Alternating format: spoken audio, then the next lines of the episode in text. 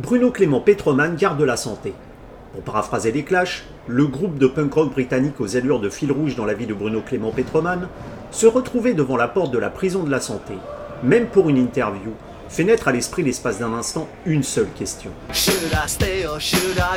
En pressant sur la sonnette du centre pénitentiaire situé dans le quartier du Montparnasse, les fantômes d'Apollinaire ou de Mérine qui ont séjourné entre ces murs ressurgissent d'un passé où, en plein Paris, la peine pouvait s'avérer capitale. Le coup près aujourd'hui est d'une toute autre nature. Alors que les prisons surchargées sont au bord de l'implosion, que certains détenus font couler beaucoup d'encre en se mettant en scène sur des applications de partage de vidéos, et face à une justice qui, confrontée à de nombreux défis comme le souligne le rapport des États généraux du 8 juillet 2022, peine à trouver des réponses, Bruno Clément Petroman, directeur de la mythique enceinte parisienne, nous ouvre ses portes pour une interview au pied du mur. La santé calling. Une interview signée Agent d'entretien. Bruno Clément Petroman, bonjour. Bonjour.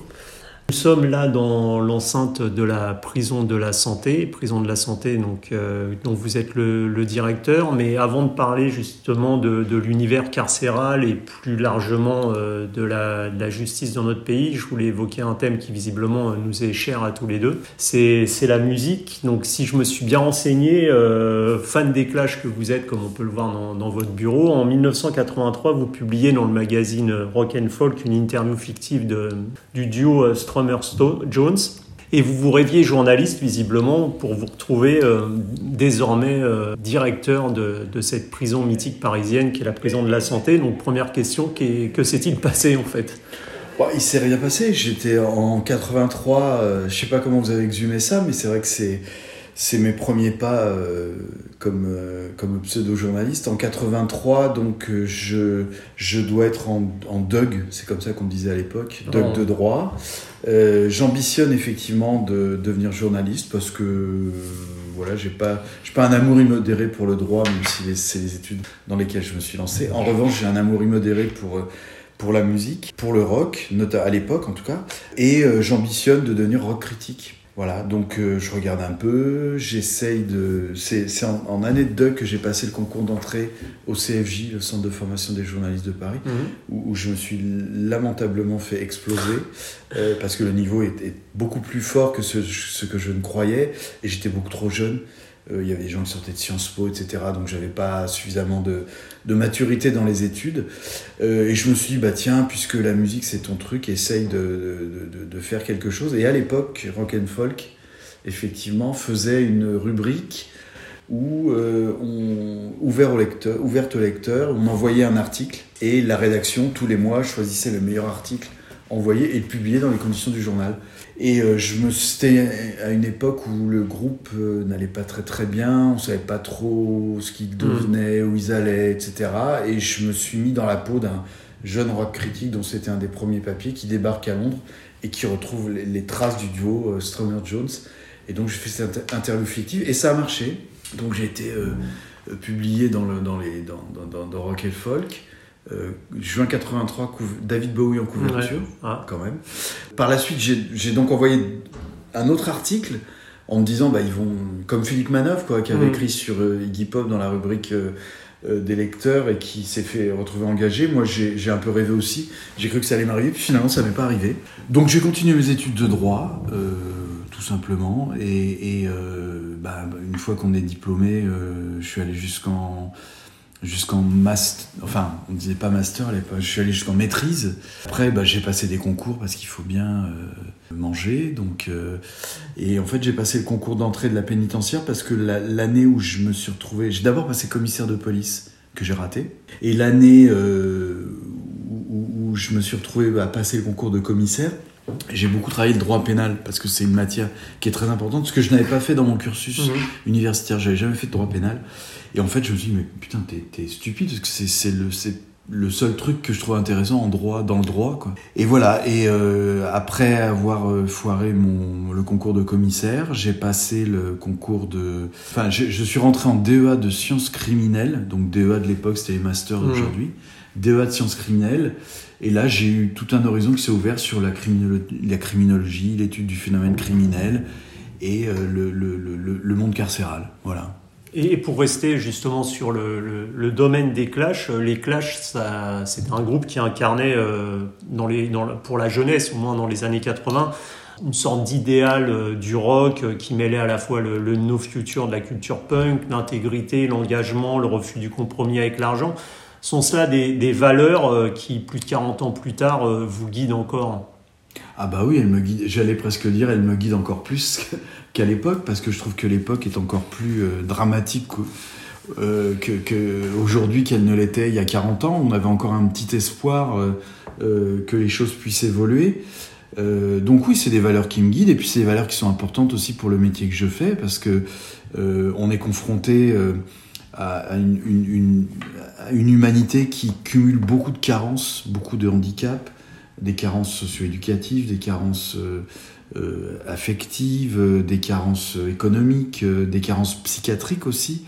Et, à une humanité qui est une humanité difficile. Mmh. Et, et, donc dans l'exercice de mon métier, euh, le respect de la dignité, euh, l'écoute, euh, l'échange, l'analyse, tout ça, c'est des choses qui sont importantes. Puis le fait de ne jamais se satisfaire des situations qu'on rencontre, de toujours essayer de progresser et, d'essayer de faire ça avec le plus d'humanité possible, parce que il y a cet aspect-là, puis il y a l'aspect sécuritaire aussi. Une prison, c'est un lieu qui est un mmh. lieu éminemment répressif, et donc il faut toujours être dans un exercice qui est un exercice équilibré et, toujours très, être très à l'affût de tout ce qui se passe autour de soi. Donc euh, oui, l'héritage de, de ce que m'ont appris euh, ces gens-là à ce moment-là est toujours pour moi important.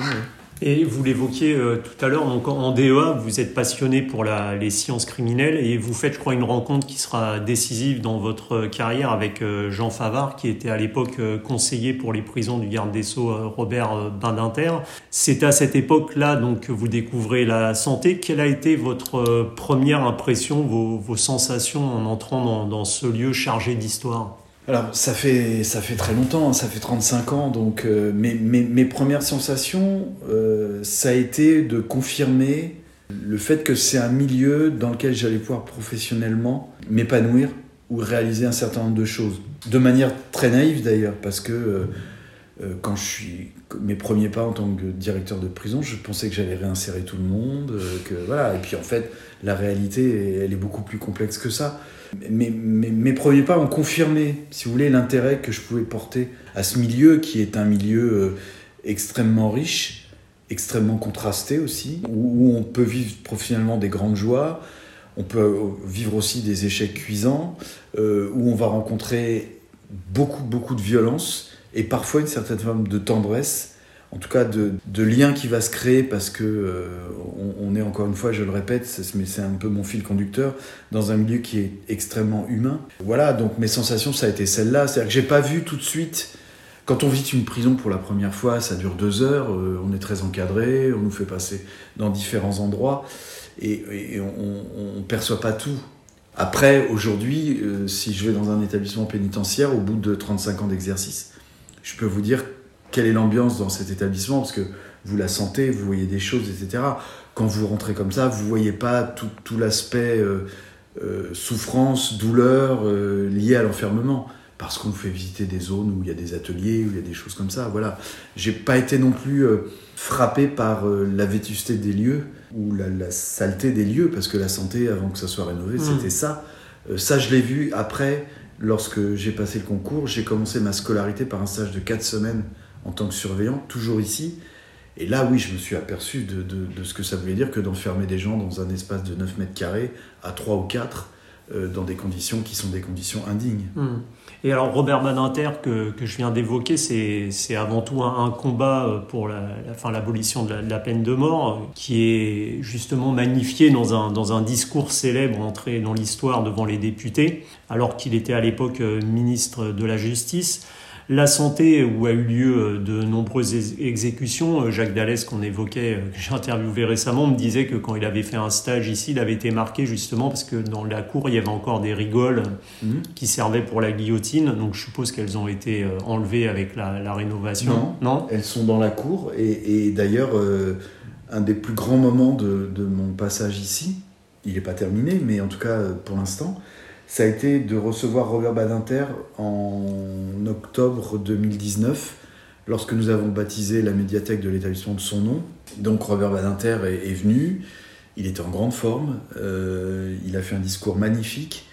Et il m'a expliqué euh, que euh, la première fois qu'il a mis les pieds dans ce lieu, c'était en 1951 comme jeune avocat, qu'il y est revenu très fréquemment il y est très attaché, évidemment. Euh, il a défendu des tas de clients qui sont passés par ici. Il a assisté ici à des exécutions capitales. Et c'est lui qui me montrait où on plaçait la guillotine parce que euh, il fallait que le sang s'écoule dans la rigole. Euh, voilà, donc c'est effectivement un, c'est un, homme dont, le, nom est, totalement attaché à l'établissement. Et il nous a d'ailleurs fait un magnifique cadeau le jour où il est venu pour inaugurer la médiathèque euh, à laquelle on a donné son nom. Il avait acheté quelques années plus tôt euh, les plans de la prison dessinés par l'architecte qui, a construit qui a conçu la santé en 1864, Émile Vaudremer. Et il a acheté ces plans, une, monographie, euh, dans une salle des ventes en 2010, je crois, et il nous les a offerts. Voilà, donc Badinter et la santé, c'est une histoire forte. Et cette réminiscence justement de l'avant 81 où la peine pouvait encore s'avérer capitale en, plein Paris, avec ces rigoles, vous y pensez encore ou c'est quelque chose, euh, pour le coup c'est quand même chargé d'histoire ça aussi? Alors je pense pas spécifiquement à cette époque-là, mais quand vous mettez les pieds dans cet établissement, euh, vous ressentez le poids de son histoire. La santé, c'est un mythe pénitentiaire, c'est pas n'importe quelle prison. Euh, beaucoup, beaucoup d'épisodes de, de l'histoire de France à partir du moment où la prison a ouvert ses portes pour la première fois en 1868, ont eu des impacts ici. Je pense aux événements d'Algérie, où il y a eu énormément de gens de, à la fois du FLN puis de l'OS qui ont été incarcérés. Euh, je pense à la résistance, où on a eu des personnages célèbres aussi qui ont été incarcérés ici. Et puis je pense à des époques plus contemporaines, le, la première évasion en hélicoptère, euh, l'évasion de Jacques Messrine en 78. Enfin voilà, c'est un établissement qui est gorgé d'histoire qui n'est pas n'importe lequel dans, notre imaginaire pénitentiaire. Et effectivement, vous en ressentez le poids. Alors moi, quand je rentre ici, je ne vois pas une guillotine dans la cour, mais je, je sais qu'il y a une histoire. Je le dis d'ailleurs aux gens qui arrivent ici, parce que euh, les jeunes stagiaires qui débarquent, ils ne savent pas en fait. Presque, je vais le dire comme ça, mais pour eux, ils s'en foutent. Et moi, je leur dis, vous n'êtes pas dans n'importe quel établissement. Vous êtes dans un établissement euh, qui a marqué l'histoire euh, euh, de Paris, alors l'histoire pénitentiaire, puis l'histoire de Paris. Et moi, c'est quelque chose, d'abord, c'est quelque chose qui a joué dans mon affectation ici. Il se trouve que par le plus grand des hasards, je suis né dans le 14e et je n'ai jamais eu d'objectif professionnel. Parce que quand on est fonctionnaire, si on a des objectifs trop, trop centrés, et, on, ne les réalise pas et ça génère une grande frustration. Bon, donc moi, je me suis jamais dit, tiens, je vais faire ça ou ça, je veux diriger ça, je veux m'occuper de ça. Mais, je mais en revanche, j'ai toujours voulu diriger la santé un jour. Voilà. Pour ces raisons-là. Hmm. Et alors, dans votre ouvrage paru en, 2012, euh, Stromerville, outre votre indéfectible passion pour, pour l'éclat, je vous posais un regard euh, quasi chirurgical, on peut dire, sur votre univers professionnel. Euh, vous dites, par exemple, en parlant de la justice, à ses yeux, sa réputation et son prestige sont plus importants que la société dont elle est censée défendre l'intérêt. Pensez-vous que justement la décision euh, de culpabilité entre les mains euh, d'une seule personne, à savoir le juge, qui, comme vous le précisez avec euh, un certain sarcasme, ne se trompe pas et que l'on ne conteste pas, est-ce que ça conduit malheureusement à l'erreur judiciaire? Alors, je ne sais pas si ça conduit à l'erreur judiciaire parce qu'il y a en même temps, enfin, la justice en France est quand même un peu organisée, donc euh, il y a des avocats, euh, il y a des enquêtes, euh, il y a des possibilités d'appel. Enfin voilà, donc il y a quand même une organisation et des voies de recours qui font que je pense qu'on est préservé de l'erreur judiciaire. Ce que je voulais dire à travers cette phrase que vous, que vous décrivez, que vous évoquez, c'est toute le fossé qui existe entre la décision de justice qui euh, a presque l'air d'être une décision divine hmm. et euh, la façon dont elle va s'exécuter. Et moi, c'est je, le dis de, sans prétention aucune, mais c'est le combat de ma vie professionnelle, ça. C'est-à-dire euh, essayer de faire comprendre à la magistrature dans ce pays que le, le sens de la peine, c'est une globalité. C'est pas seulement en fonction de ce qui s'est passé, je décide que. c'est aussi il s'est passé ça, je décide ça, et voilà comment les choses derrière vont se dérouler. Or, euh, quand on enferme les gens dans un endroit qui est digne, euh, où on prépare la sortie, où les conditions de détention euh, sont propices à une remise en cause, à une réflexion, c'est pas la même chose que quand on enferme les gens dans des endroits miteux, surchargés, avec un personnel débordé.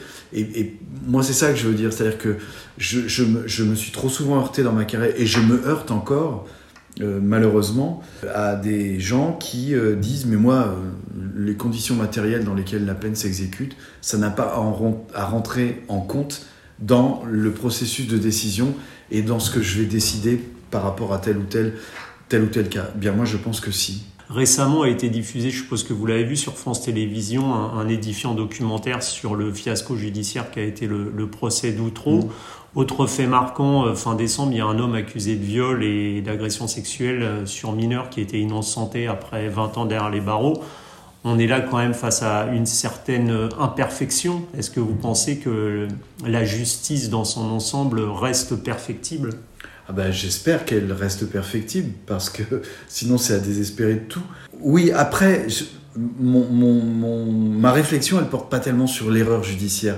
Et en plus, la question de l'erreur judiciaire, j'en ai fait presque un parti pris euh, d'ordre professionnel. Parce que dans ma carrière, j'ai rencontré énormément de détenus qui me disaient Mais moi, je suis innocent, moi, je suis bon. Moi, je peux pas rentrer là-dedans en tant que chef d'établissement pénitentiaire. Parce que si je commence à me dire que lui, il est innocent, lui, il n'a pas sa place ici, lui, enfin, on s'en sort pas. Donc pour moi, ils sont là, ils sont là. Le fait d'être incarcéré, c'est quasiment une preuve de leur culpabilité. Même si l'erreur judiciaire, effectivement, elle existe. Je la, je la crois assez minime, mais elle existe. Bon, euh, évidemment, comme l'erreur, elle existe dans tous les mmh. domaines, donc mmh. je vois pourquoi la justice euh, y échapperait. Moi, c'est plutôt, le, ce qui m'intéresse, c'est plutôt la justice en tant que système, en tant que forme de réponse à une, sorte de détresse sociale, ce qui ne veut pas dire que les gens sont des innocents. Je, pense que la plupart d'entre eux, genre, je sais pas, 98, 99%, j'en sais rien, sont coupables. Moi, ce qui m'intéresse, c'est pourquoi ils en sont arrivés là et est-ce que la peine qu'on prononce, c'est la bonne réponse? Mon sujet, c'est celui-là. La santé, c'est aujourd'hui la dernière prison euh, intramuros euh, à Paris. Mmh. Vous évoquiez tout à l'heure euh, la fameuse évasion en hélicoptère. Est-ce que le fait d'être situé comme ça en plein Paris, au cœur du, quartier du, Montparnasse, est-ce que ça implique des mesures de sécurité supplémentaires par rapport à une autre prison? Non, ça n'implique pas de mesures de sécurité supplémentaires. C'est en matière de sécurité un handicap, l'évidence, parce que on n'a pas, par exemple, ce qu'on appelle dans les établissements plus, plus éloignés des centres-villes, ce qu'on appelle un glacis, c'est-à-dire une zone qui est déjà inaccessible et qui fait que si on arrive dans cette zone, on, est déjà euh, en proie à mmh. des difficultés et après, il faut encore s'approcher de la prison. Nous, on s'approche de la prison euh, comme on veut. Bon, donc ça, c'est un handicap. Le handicap aussi, c'est les relations de voisinage avec les riverains, parce qu'une prison, ça fait du bruit. Il y a des gens qui viennent voir les détenus, qui parlent avec eux. Euh, de la, depuis la rue, euh, euh, il y a des projections, voilà. Donc il y a un handicap à être en centre-ville sur le plan sécuritaire.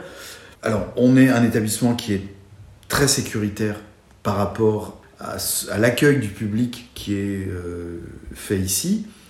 On est par exemple parce que toutes les poursuites en matière de terrorisme sont centralisées au parquet de Paris et encore plus maintenant avec la création du parquet national antiterroriste en 2019.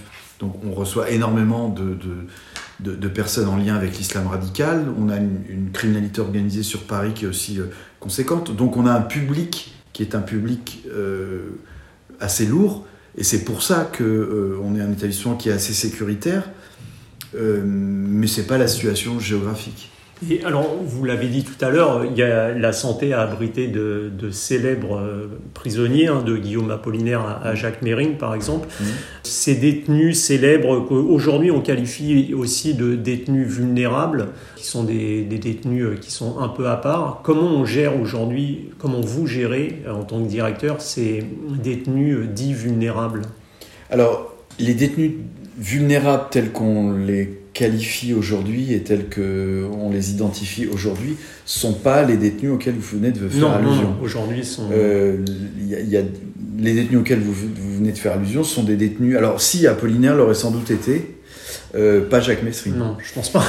Dont la gestion appelait une certaine forme de prise en charge individuelle, qui se joue notamment aujourd'hui dans les quartiers d'isolement, par exemple, mais qui là est une réponse à une forme de dangerosité, soit par rapport aux faits commis, soit par rapport à, une dangerosité pénitentiaire, des risques d'évasion, d'agression, etc. Et à côté de ça, effectivement, la santé est très connue, trop connue même, je dirais, parce que euh, ça fausse un peu le regard qu'on a sur l'établissement, très connue par rapport à un public qui est le public que les journalistes, de moins en moins d'ailleurs aujourd'hui, euh, appelaient euh, VIP, et qui sont en fait des gens qui tout simplement ne peuvent pas euh, rester en détention ordinaire sous peine que leur intégrité, notamment physique, soit menacée. Donc ça va être effectivement des gens qui sont très médiatisés ou dont l'affaire est très médiatisée. Un ancien secrétaire général de l'Élysée, euh, un chanteur de charme, euh, voilà. Ça va être des gens qui, à raison de leur catégorie, la catégorie socio-professionnelle à laquelle ils, ils appartiennent, ne peuvent pas être placés au plein milieu des autres détenus. Des policiers, des surveillants pénitentiaires aussi. Enfin voilà, donc c'est tous ces profils-là qu'on appelle nous vulnérables dans notre jargon et qui sont affectés dans un quartier. Mais je tiens à préciser que ce quartier est un quartier de détention normal, c'est-à-dire qu'il n'y a pas de conditions de détention différentes des autres, que la seule différence pour eux, c'est qu'ils vivent en autarcie et qu'ils sont toujours entre eux et qui croisent le moins possible, pour ne pas dire pas du tout, les autres détenus. Ouais, c'est pas le club de vacances comme certains peuvent l'imaginer. Vous avez clarifié ça d'ailleurs plusieurs fois. Oui, oui, ça me paraît important euh, parce que euh, même même vis-à-vis d'eux et vis-à-vis mm. parfois des interventions que leurs avocats peuvent faire, je leur dis mais attention à ne pas laisser à penser qu'il y a une forme de privilège qui en fait n'existe pas, euh, sauf le fait effectivement. Alors c'est considérant ça comme un privilège, mais moi je suis aussi garant de l'intégrité physique des personnes qui me sont confiées et, et il n'est pas question alors que quelqu'un risque sa vie de, et qu'on le sait, de le laisser euh, en plein milieu des autres détenus. Mmh, bien sûr. Aujourd'hui, euh, face à des prisons qui sont souvent euh, pleines à craquer et que vous qualifiez d'ailleurs de, mal absolu, à titre d'exemple, je crois que la santé, je ne sais pas si c'est encore le cas aujourd'hui, c'était 151% de taux d'occupation. 163 ce matin. 163, mmh. voilà, ça a encore augmenté. Donc il y a des détenus qui dorment sur des matelas, même le sol. 120 ce matin. Donc l'univers carcéral euh, a-t-il clairement les moyens de prévenir la récidive et surtout d'aider le détenu à se réinsérer quand il est incarcéré dans de telles conditions? Ah bah, Il est évident que... Euh, alors on l'a, on l'a d'abord parce que ça fait partie de notre mission et que maintenant c'est écrit. Et ça c'est fondamental, c'est écrit dans la loi.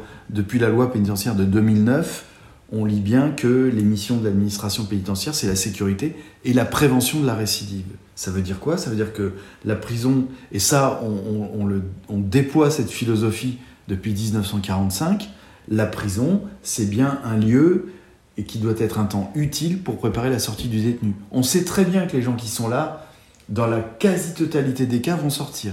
Et ils vont se retrouver au milieu euh, des, gens comme vous et moi, en liberté. Euh, euh, donc tant qu'à faire, essayons de réfléchir et de travailler sur déjà ce qui les a amenés en prison, et puis comment on peut faire pour éviter qu'ils n'y reviennent. Donc ça, c'est le, ça, c'est le premier point. C'est écrit dans les textes, ça fait partie de nos missions. Ensuite, on a fait de progrès assez considérables depuis 1945, euh, et puis ça s'est accéléré avec la, je parlais de la, la création des services pénitentiaires d'insertion et de probation, par mmh. exemple, en 1999, la loi pénitentiaire de 2009. Enfin voilà, donc on a, on a des outils on sait faire de plus en plus. On a des textes euh, qui nous permettent aussi euh, de, faire. Maintenant, il est évident que la surpopulation carcérale vient représenter un obstacle majeur à l'accomplissement de cette mission. juste un exemple, on, développe un concept depuis maintenant 2018 qui s'appelle le surveillant acteur. C'est-à-dire qu'on considère que le surveillant, c'est pas seulement quelqu'un qui ouvre et ferme des portes, c'est aussi le premier contact humain avec une personne détenue et il doit être acteur de la vie de la détention, de la vie son état, de son étage, il doit être euh, euh, dans la relation avec les détenus, etc.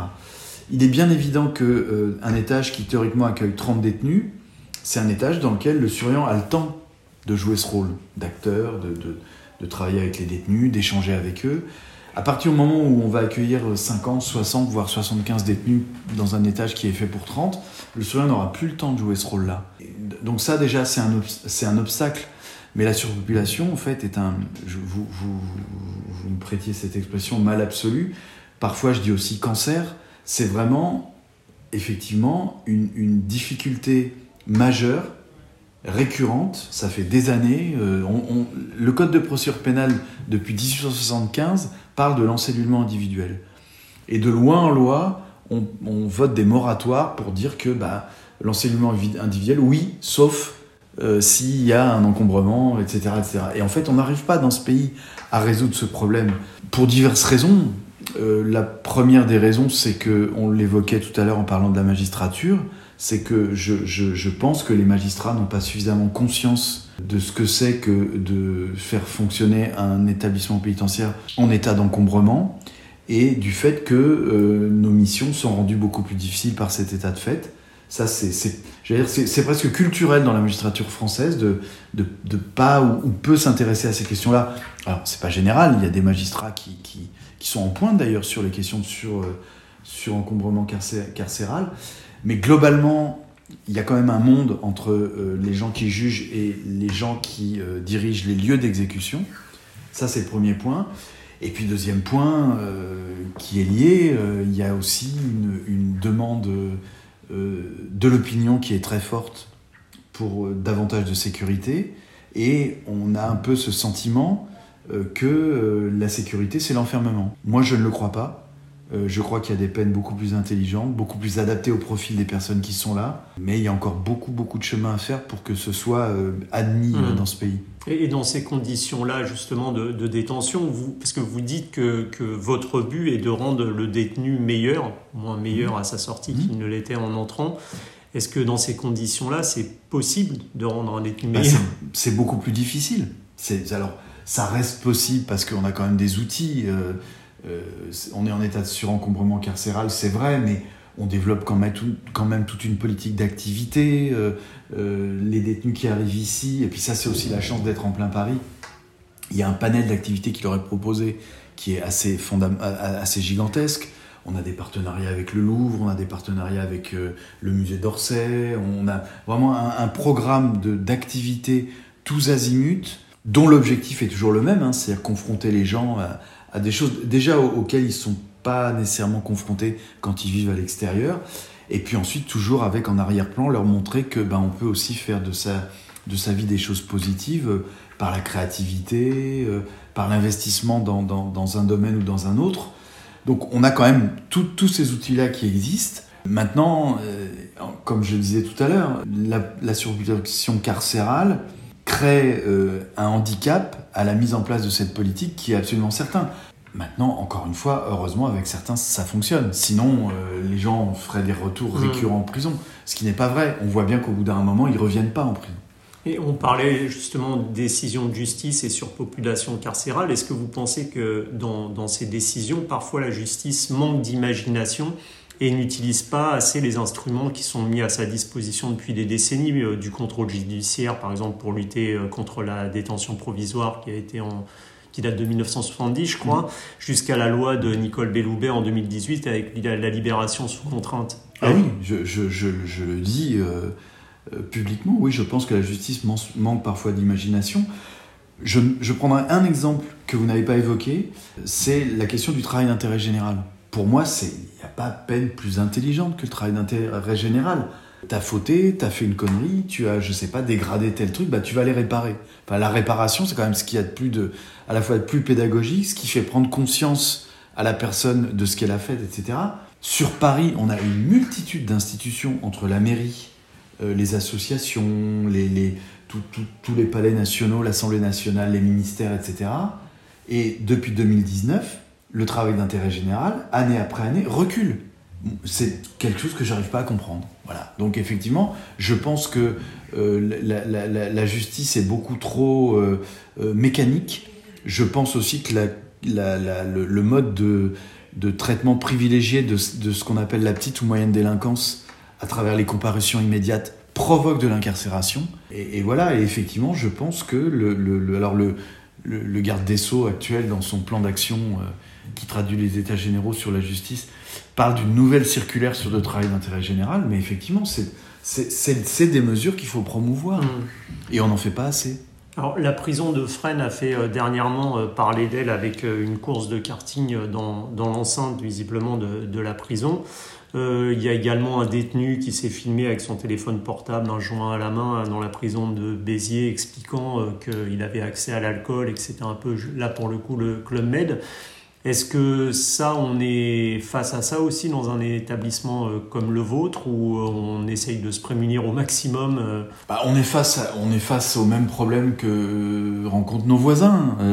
après, la question du karting, pour moi, c'est un faux débat. Je pense que il, aurait fallu à ce moment-là euh, faire preuve de peut-être plus de pédagogie en, expliquant pourquoi on met en place des actions euh, de culture, euh, d'éducation, de soins dans les établissements pénitentiaires. C'est toujours la, même antienne, hein. c'est pour préparer la sortie. Alors après, est-ce qu'il fait karting, pas karting Moi, vous savez, j'étais en maison centrale en 1990, et en maison centrale, c'est là où on enferme les détenus les plus dangereux. Et on a été un des premiers établissements où on s'est dit, mais il faut qu'on les autorise à jouer à la pétanque. Et mais qu'est-ce qu'on n'a pas entendu quoi? Ils allaient nous balancer les boules sur la tronche, ils allaient se les, jeter entre eux à la figure. Bon, il n'y a pas eu de drame. Voilà, alors sur le karting, est-ce que c'était opportun ou pas? J'en sais rien. Moi, je pense que ce qui est opportun, ce qui est opportun, c'est de, bien dénoncer aussi les conditions de détention qui sont celles de la prison de mmh. Fresnes, que je connais bien pour l'avoir euh, dirigée pendant euh, quelques mois avant d'arriver ici. Euh, et qui sont vraiment très très très compliqués. Après, sur ce que vous disiez sur euh, le détenu qui se filme, bah oui, il y a, un, problème de, circulation, de tout un tas d'objets interdits en détention. Alors l'exemple que vous prenez, c'est la drogue et les téléphones portables. Bah oui, les, gens qui sont incarcérés sont en règle générale des consommateurs assez euh, importants de, de, produits toxicomanes. Et puis ils sont tous nés avec un téléphone portable pratiquement greffé à la main, quoi. Donc euh, comment imaginer qu'en détention on cesse tout à coup d'avoir recours à ce avec quoi on vit au quotidien à l'extérieur? C'est un peu la rançon de l'ouverture de la prison. La prison elle s'est ouverte de manière très très forte. On va dater ça de 1945 avec la réforme pénitentiaire.